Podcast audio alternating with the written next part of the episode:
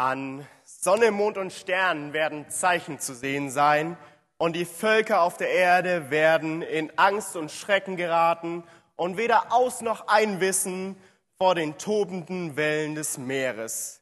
Die Menschen werden vergehen vor Angst und vor banger Erwartung dessen, was noch alles über die Erde kommen wird, denn sogar die Kräfte des Himmels werden aus dem Gleichgewicht geraten. Dann werden sie den Menschensohn kommen sehen mit großer Macht und Herrlichkeit auf einer Wolke kommen sehen. Oje, der neue Predigt. Und dann auch noch über den Weltuntergang. Wen haben sie da verpflichtet? Ich kann mir vorstellen, dass der eine oder andere hier sitzt und sich denkt, hm, Mal sehen, was der so kann. Mal sehen, ob der theologisch sauber ist oder wie er reden kann. Warum ich das denke? Ich glaube, wenn ich da sitzen würde, ich wäre genauso. Und ich bitte Sie, ich bitte euch zu versuchen, für diese Predigt diese Brille abzunehmen und folgende Brille aufzusetzen. Was will mir Gott heute durch diese Predigt sagen? Einen Gedanken. Ein Gedanke reicht, den halten Sie, haltet ihr bitte fest und nehmt mit nach Hause. Nun zurück zum Text. Wo sind wir überhaupt? Wir sind in Lukas und zwar ziemlich am Ende von Lukas. Jesus hatte schon echt viel gesagt, Wunder getan und ist inzwischen in Jerusalem angekommen. Dort hat er erstmal die Händler und Geldwechsler aus dem Tempel geworfen und sich dann mit so ein paar praktischen Dingen auseinandergesetzt, wie zum Beispiel Jesus. Im Gesetz steht doch, wenn eine Frau mit einem Mann verheiratet war, die keine Kinder haben, der Mann stirbt, kriegt der Bruder die Frau. Wenn das wieder und wieder passiert nach der Auferstehung, wer kriegt dann die Frau? Oder Jesus, mal unter uns, Müssen wir wirklich Steuern zahlen? Wirklich? Naja, mit solchen Dingen durfte sich Jesus beschäftigen und dann ist die Szene, Jesus steht im Tempel und steht neben so zwei Menschen, die sagen, wow, was für ein wunderschöner Tempel mit diesen Steinen und diesen gewebten Mustern. Oh, wie schön das ist. Und Jesus sagt, Freunde, es kommt die Zeit, da steht hier kein Stein mehr auf den anderen. Apokalypse. Und in dieser sogenannten Rede über die Endzeit, in der sind wir aktuell. Und ja, das war damals schon alles sehr abstrakt äh, mit den äh, Kräften des Himmels, die aus dem Gleichgewicht geraten. Und deswegen schiebt Jesus auch gleich ein Gleichnis nach. Er sagt, ähm, Seht euch den Feigenbaum an oder nehmt irgendeinen anderen Baum. Wenn sie ausschlagen, wisst ihr, dass der Sommer nahe ist. Genauso ist es, wenn ihr seht, dass jene Dinge, also die, von denen er gesprochen hat, geschehen. Dann wisst ihr, dass das Reich Gottes nahe ist. Ich sage euch, diese Generation wird nicht vergehen, bis all das geschehen ist. Himmel und Erde werden vergehen, aber meine Worte werden nicht vergehen. Um den ersten Stolperstein hinwegzunehmen, Generation kann auch als, ähm, kleinen Moment, äh, Geschlecht oder Zeitalter ähm, übersetzt werden. Und so die Meinung der meisten Theologen hat das der Autor vom Lukas-Evangelium auch intendiert. Also Jesus geht es nicht darum, an welchem Tag genau das geschieht, wovon er spricht sondern dass wir die Vorboten erkennen und erkennen, was wir machen sollen. Was wir machen sollen, das stand doch gar nicht jetzt gerade im Text. Einige haben es vielleicht gemerkt, die bei der Lesung aufgepasst haben. Ich habe da einen Vers unterschlagen. Vers 28. Wenn diese Dinge zu geschehen beginnen, richtet euch auf und fasst Mut, denn dann ist eure Erlösung nahe. Die Erde kollabiert. Wir werden verfolgt um Jesu Namen. Das kam noch vor unserer Stelle. Und alle sind erstarrt vor Angst und Schrecken und wissen nicht ein noch aus. Und wir sollen uns aufrichten, Mut fassen. Ja, sagt Jesus. Denn dann, dann ist eure Erlösung nahe. Dann komme ich wieder. Und du denkst dir vielleicht, schön und gut, wenn ich mich so umgucke, okay, einiges von den Sachen, die ähm, in dieser Rede zur Endzeit beschrieben ist, ist vielleicht schon eingetreten, aber längst nicht alles. Also Jesus ist jetzt 2000 Jahre nicht wiedergekommen. Warum soll er jetzt in den nächsten 100 wiederkommen? Was hat das also mit mir zu tun? Wir schauen nochmal genau in den Text. Steht nämlich nicht, dass wir uns aufrichten sollen, wenn alles passiert ist, sondern wenn es beginnt. Wenn es beginnt, sollst du deinen Kopf heben, neuen Mut fassen, denn dann ist deine Erlösung nahe. Ich verstehe diesen Satz auf zwei Ebenen. Auf der globalen und auf der persönlichen. Und mit global meine ich, ich nehme, nehme das ernst, was Jesus sagt. Ich nehme das ernst, was in der Bibel steht. Denn einiges von diesen Vorboten ist bereits eingetreten. Oder mindestens hat es begonnen einzutreten. Die Wetteranomalien nehmen zu, so viele Hurricanes, Tsunamis und Dürren wie noch nie zuvor. Auf gut der Hälfte der Welt werden Christen verfolgt oder mindestens diskriminiert. Ich habe also Grund, ich habe Grund zu erwarten, dass Jesus wiederkommt. Ich richte mich auf, fasse Mut, denn Jesus kommt wieder, um uns aus unserer so unperfekten Welt und aus Leid und Sünde zu erlösen. Und was wäre denn ein passenderer Zeitpunkt, um darüber zu reden als Weihnachten? Ja, das war Jesus Wiederkunft 1.0. Die Erfüllung einer lang ersehnten Prophezeiung. Aber im Gegenteil zu damals, als Jesus als kleines Baby schwach und klein in die Welt kam, kommt er das nächste Mal groß und mächtig. Und alle Welt wird ihn sehen. Er wird nicht mehr zu übersehen sein. Dann wird er für Gerechtigkeit sorgen. Wir werden unseren Lohn im Himmel bekommen.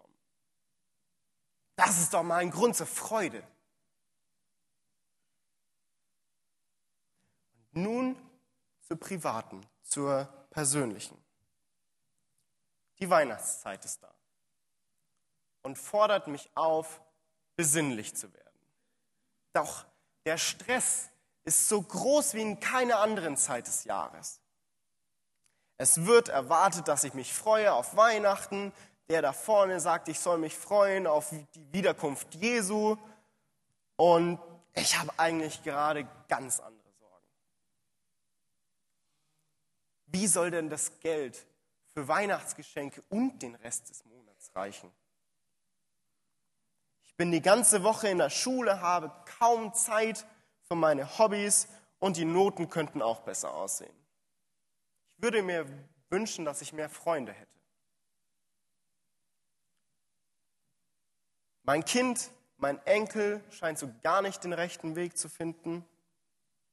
Oder meine Eltern gehen mir gerade einfach nur tierisch auf den Senkel. Was kümmert mich da die Endzeit? Was kümmert mich da der Typ, der hier vorne steht und sagt, wir sollen uns aufrichten, denn Jesus kommt auf einmal nach 2000 Jahren wieder. Das verstehe ich. Diesen Gedanken kann ich nachvollziehen. Aber das Aufrichten hat auch zwei große praktisch und psychologische Faktoren. Ich habe eine kleine Übung mit Ihnen vor. Ja, einige raunen schon. Äh, ich bitte alle, denen es möglich ist, einmal kurz aufzustehen.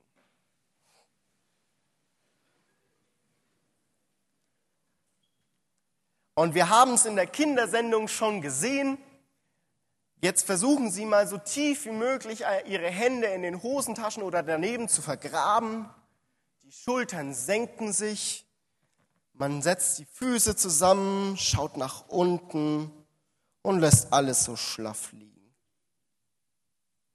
Und jetzt Hände aus den Hosentaschen, aufrichten, nach vorne, nach oben gucken, Körperspannung aufbauen, durchatmen. Haben Sie was gemerkt? Ein paar nicken, ein paar schütteln den Kopf. Sie dürfen sich wieder setzen. Charlie Brown von den Peanuts bringt es, finde ich, sehr, sehr gut auf den Punkt. So stehe ich, wenn ich deprimiert bin. Wenn du deprimiert bist, ungeheuer wichtig, eine bestimmte Haltung einzunehmen. Das Verkehrteste, was du tun kannst, ist aufrecht und mit erhobenem Kopf dazustehen, weil du dich dann sofort besser fühlst. Wenn du also etwas von deiner Niedergeschlagenheit haben willst, dann musst du so dastehen. Eine Frage der Haltung. Und zweitens eine Frage des Fokus. In der Fahrschule lernt man in der Kurve immer an das Kurvenende oder in die Kurvenmitte zu gucken, nie an die Leitplanke oder darüber hinaus in die Böschung. Denn wo man hinsieht, da fährt man hin. Was habt ihr, haben Sie gesehen, als Sie nach unten geguckt haben? Jonathan hat das schon ein bisschen gespoilert. Ihre Füße, schätze ich mal an. Was haben Sie gesehen, als Sie sich aufgerichtet ihre Mitmenschen. Mich hier vorne. Vielleicht haben auch einige dieses schöne Kreuz da drüben beobachtet. Es hilft manchmal, wenn man dazu neigt, sich um sich selbst und seine eigenen Probleme zu kreisen, einen Schritt zurückzutreten, sich aufzurichten, eine aufgerichtete Körperhaltung einzunehmen, den Fokus weg von den Problemen des Alltags zu nehmen. Und wie kann das praktisch aussehen? Wir haben das schon gerade ein bisschen nachgespürt. Wir wenden uns unseren Mitmenschen zu. Wir teilen unsere Sorgen mit unseren Freunden, vielleicht mit einer Person, die uns in Seelsorge begleitet, vielleicht mit unserem Hauskreis. Wir sprechen unsere Sorgen und Nöte im Gebet aus. Wir vertrauen darauf, dass Gott hört, seine Versprechen in der Bibel hält. Wie zum Beispiel, dass wir uns zwar kümmern sollen, aber nicht sorgen. Denn seht euch die Vögel im Himmel an. Die sorgen sich auch nicht um sich und werden trotzdem versorgt. Bibel lesen. Bibel lesen eine klasse Alternative zum gebückt stehen. Kann man auch im Sitzen machen übrigens. Ähm, auf der Bibel ist diese ganze Predigt basiert. Auf der Bibel, in der Bibel findet man ganz, ganz viel Ermutigendes. Und für die jüngere Generation unter uns, die es vielleicht schwer hat mit dem einfachen Bibellesen, es gibt tolle Apps auf dem Smartphone. Eine davon ist YouVersion. Ähm, da gibt es Bibellesepläne zu allen möglichen Themen. Hoffnung, Glaube, Liebe ähm, und dazu auch sogar eine vorgefertigte Andacht. Wenn euch das interessiert, kommt gerne auf mich zu oder schaut in eurem App Store nach YouVersion. Oder Lobpreis. Wir richten uns auf und preisen den Herrn, der Himmel und Erde geschaffen hat. Richten uns einen Fokus nach oben auf Gott, auf Jesus. Ja, ich habe keine Ahnung, wo du gerade stehst. Ob du gerade in fröhlicher Adventsstimmung bist oder mit dem Hals tief in einer Krise. Und denkst, was weiß der schon von meinen Problemen? Ja, das stimmt. Ich weiß es nicht. Aber das ist die Ebene, die mich persönlich angesprochen hat an diesem Bibel. Und vielleicht glaubst du auch gar nicht an Gott Oder du weißt nicht genau, ob, es, ob du es Gott nennen würdest. Manche nennen es ja höhere Macht. Ähm, vielleicht weißt du auch gar nicht, ähm, an wen oder an was du noch glauben sollst.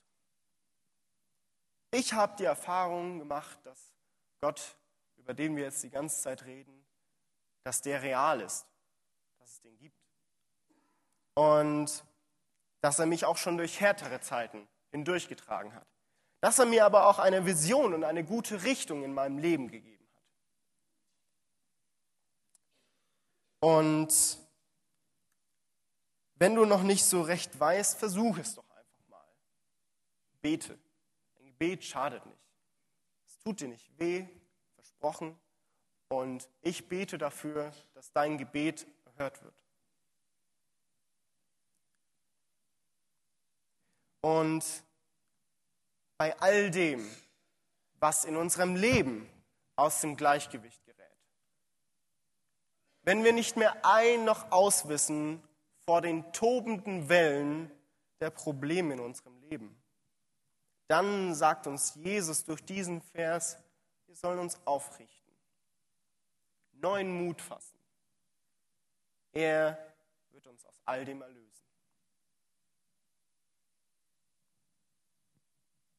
Also, was ist der eine Gedanke, den Sie, den du heute mitnimmst? Ein Gedanke. Wir haben jetzt eine kurze Zeit, wo wir nichts sagen, wo es still ist, wo Sie über diesen einen Gedanken und das Gesagte nachsinnen und nachdenken können. Und die Band wird dann diese Stille beenden, indem sie das nächste Lied anspricht, äh, anspricht.